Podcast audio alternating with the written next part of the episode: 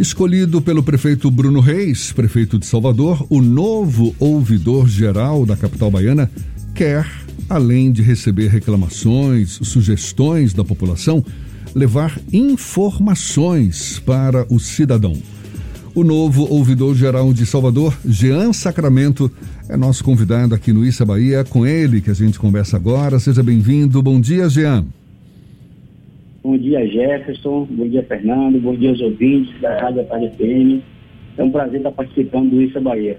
Prazer todo nosso. Muito obrigado por aceitar o nosso convite. Jean, normalmente a Ouvidoria Geral do município, como o próprio nome diz, serve para ouvir reclamações, sugestões da população. Agora você tem a pretensão de fazer uma via de mão dupla, oferecendo também informações, conhecimento para os moradores da capital. Como é que vai funcionar esse processo?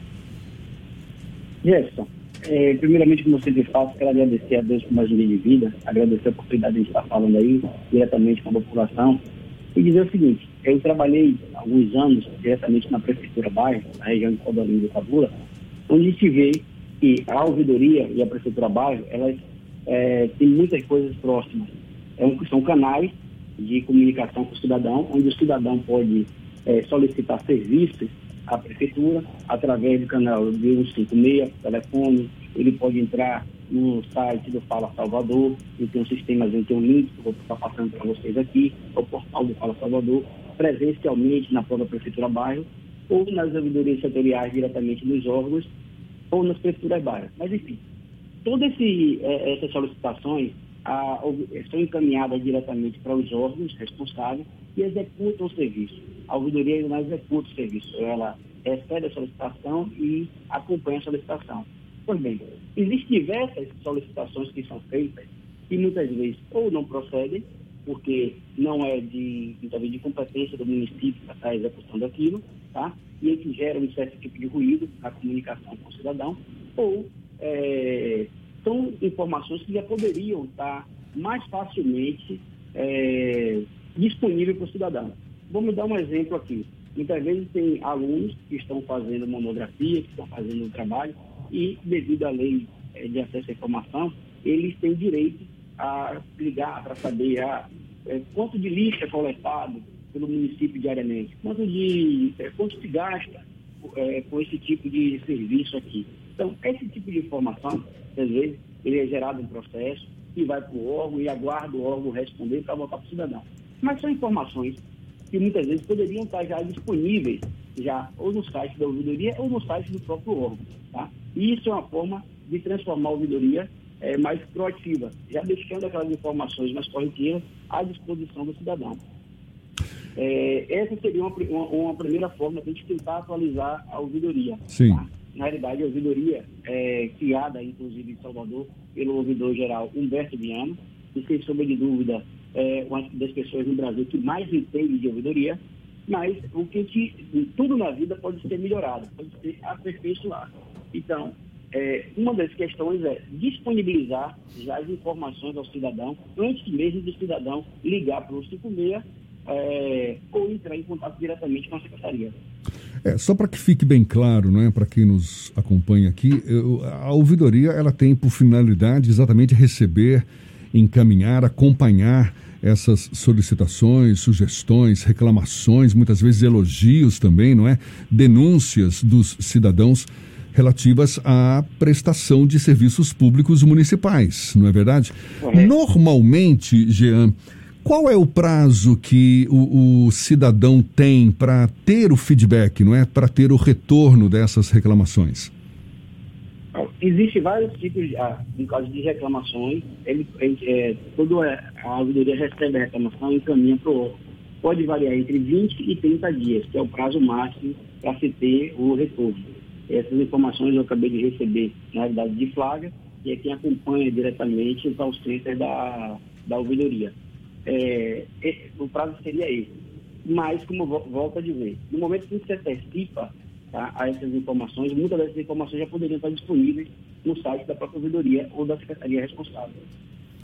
Jean, quais são os canais que o cidadão tem para chegar até a ouvidoria e como é que funciona os como funcionam os números da ouvidoria de diariamente, mensalmente, ao longo pelo menos dos últimos 12 meses. Você já teve acesso a essas informações?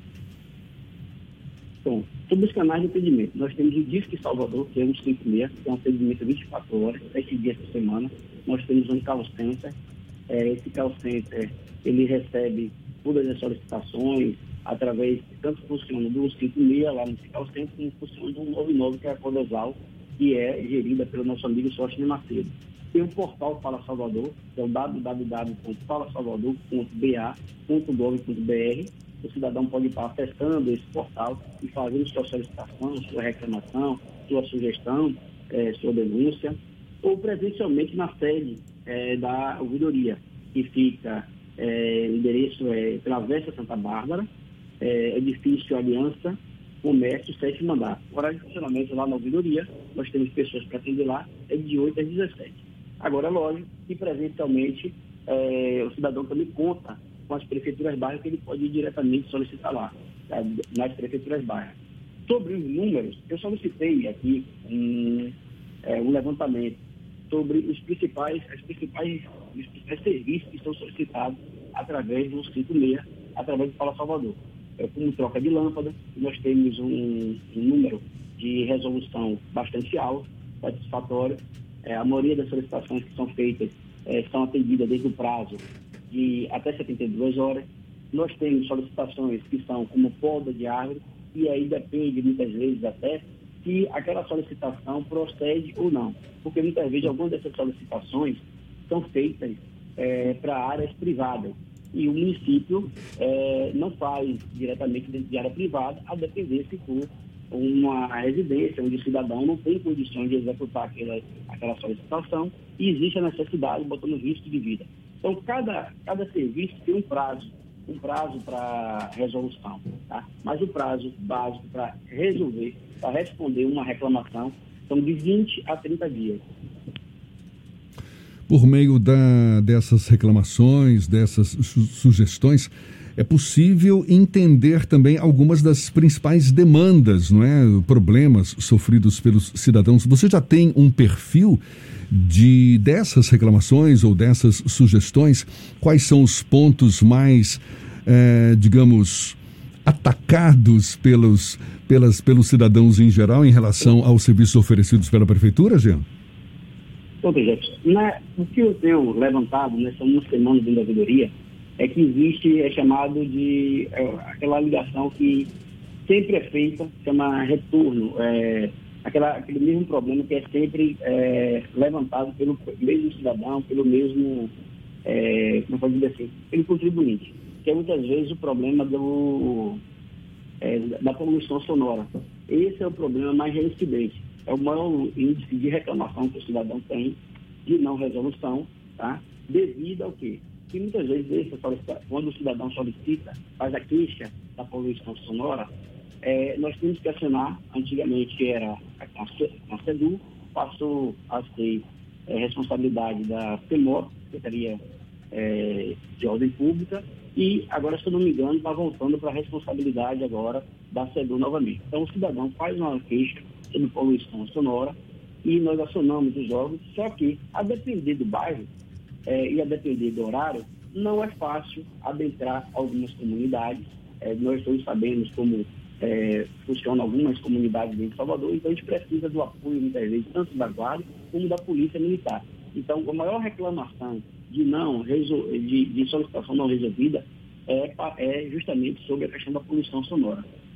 E é legal a gente estar tá levando esse papo porque todo cidadão ele, ele deve ter não é, a oportunidade de, de participar das decisões tomadas pelo município. Isso não é só um direito, mas também um benefício não é, para a própria gestão pública, porque é com o apoio da comunidade que as decisões acabam, pelo menos em tese, não é, se tornando mais alinhadas com os governantes e a população. Você também pensa assim, Jean? Com certeza. Jefferson, você definiu bem claro aí é, o papel da ouvidoria, logo no início. E como você perguntou logo no início, o que é que a gente pretende mudar? Eu acho que tudo na vida pode ser melhorado. E quem trabalha diretamente com ouvidoria tem que estar é, passível e, na realidade, receptivo à mudança, tá? Sabendo principalmente que quando o cidadão ele liga para solicitar um serviço, liga para fazer uma reclamação, ele já está em um momento ali que muitas vezes ele não está nem mais aguentando o problema que ele está passando. Então, a pessoa que vai receber essa reclamação, ou que vai receber essa solicitação, ela tem que estar também, é, ela, ela, muitas vezes, ela, na maioria das vezes, está sim capacitada tecnicamente, mas ela tem que estar capacitada também emocionalmente, para saber que a pessoa que está do outro lado está precisando daquela informação, está precisando daquele serviço, está muito chateada. Então, uma das coisas que nós vamos tentar fazer é, para melhorar esse serviço, que já é muito bem visto pela população, é, é um trabalho psicológico também junto a, ao, ao atendente. Ele tem que estar preparado psicologicamente para atender um cidadão que liga muitas vezes para lá até alterado, que já está chateado, tá? Então, dentro de tudo aqui que a gente, é, dessas perguntas que ele fez, o objetivo da gente é tanto capacitar ainda mais quem trabalha diretamente atendendo o cidadão, tá? como capacitar ele psicologicamente também, para que quando o cidadão ligar muitas vezes solicitando algo que estiver de uma forma alterada, tá? a gente possa acalmar, mostrar que a gente está ali para atender ele na medida possível, explicar o que é de competência do município, o que não é, e qual caminho, mesmo não sendo de competência do município, ele pode estar tá tomando. Tá? Ou a gente fazer até um canal. Por exemplo, é, dentro do, do, que, do que eu vou apresentar ao prefeito Bruno Reis e à secretária de gestão, Ana Paula, nós, eu criei alguns itens aqui, é, justamente até com um amigo que é da área de comunicação que trabalha com vocês aí, tá? Eu conheci através de Rodrigo, é, o Raul. E nós elaboramos aqui alguns programas que podem ser implantados futuramente dentro da ouvidoria. É, um, vamos supor, um canal, é, um programa Você Não Está Só, que é um canal de suporte telefônico e via aplicativo, é, para atender mulheres vítimas de violência doméstica e familiar. É um programa que contará com suporte psicológico e assistente social. É um programa também, um, um, a gente vai ter que preparar as pessoas para atender, né? E aumentar, lógico, o número de atendentes. Um programa Racismo se discute, se denuncia. Um canal para denúncia de racismo a ser construído em parceria com o Ministério Público e Defensoria Pública. Jean, só para a gente. Sim, pode concluir. Pronto. O outro, o outro é, item a acrescentar é uma filiação da ouvidoria diretamente dessa comunidade, que seria o ouvidor do bairro. O que seria esse ouvidor do bairro? Seria um membro de uma associação, um morador que tem credibilidade junto àquela comunidade que já faz trabalho ali, ele possa estar pegando essas demandas muitas vezes, filtrando e passando para a gente. Porque quando fui gestor de prefeitura bairro, existia muita solicitação e muitas vezes o cidadão ligava para lá, ó, oh, é, tem um problema aqui na rede de esgoto. Em rede de esgoto é de competência da Embasa, mas muitas vezes o cidadão não sabe diferenciar se aquela rede é uma rede pluvial, se é uma rede pluvial, se é uma rede de esgoto. Então, quando você tem uma liderança comunitária atuando junto com a ouvidoria e passando aquela informação mais precisa, você tem braço para ir até o local, para verificar de fato aquele tipo de demanda que está sendo solicitada, você pode dar um retorno é, mais breve e, é, e, um retorno mais breve ao cidadão. Jean, só para a gente deixar bem claro e já encerrando aqui o nosso papo, o, a, a ouvidoria de Salvador ela funciona pelo canal 156, não é isso? Atendimento 24 horas, todos os dias da semana, você confirma isso? E o, e o Fala Salvador faz os mesmos serviços do canal 156, é isso? Isso, perfeito. Você pode solicitar tanto no dia de 156, que é o atendimento 24 horas, 7 dias na semana, e o portal Fala Salvador, que é www.falasalvador.ba.gov.br, ou presencialmente também lá na, na ouvidoria. Nós temos pessoas para atender. Mas esse, é, é, é, a criação da Prefeitura Bairro é, facilita esse atendimento presencial. Tá? Eu, quando fui gestor de Prefeitura Bairro, sempre fiz questão e está sempre atendendo o cidadão presencialmente, mas sempre fazendo questão que ele registrasse esse pedido do Via para Salvador, porque gera o protocolo e você pode acompanhar essa solicitação. Maravilha. Jean Sacramento, novo ouvidor geral de Salvador. Sucesso para você nessa nova empreitada. Muito obrigado pela atenção dada aos nossos ouvintes. Bom dia e até uma próxima, Jean. Jefferson, eu que agradeço. Eu aproveito para agradecer aí ao nosso amigo Rodrigo, ao nosso amigo Luciano, dizer que é uma semana de ouvidoria, vou fazer questão de aprender bastante. De ouvidoria eu conheço muito pouco, mas nada melhor do que ouvir o cidadão, ouvir a liderança, para saber como é que a gente pode melhorar essa ouvidoria. E sem dúvida, como qualquer canal é, de qualquer canal em contato com o cidadão, nada melhor do que o próprio cidadão estar tá sugerindo essas melhorias da ouvidoria. Então, vou aprender bastante e vou estar à disposição de vocês aí para qualquer dúvida e para o próximo convite, quando a gente estiver mais afiado sobre a ouvidoria geral do município de Salvador.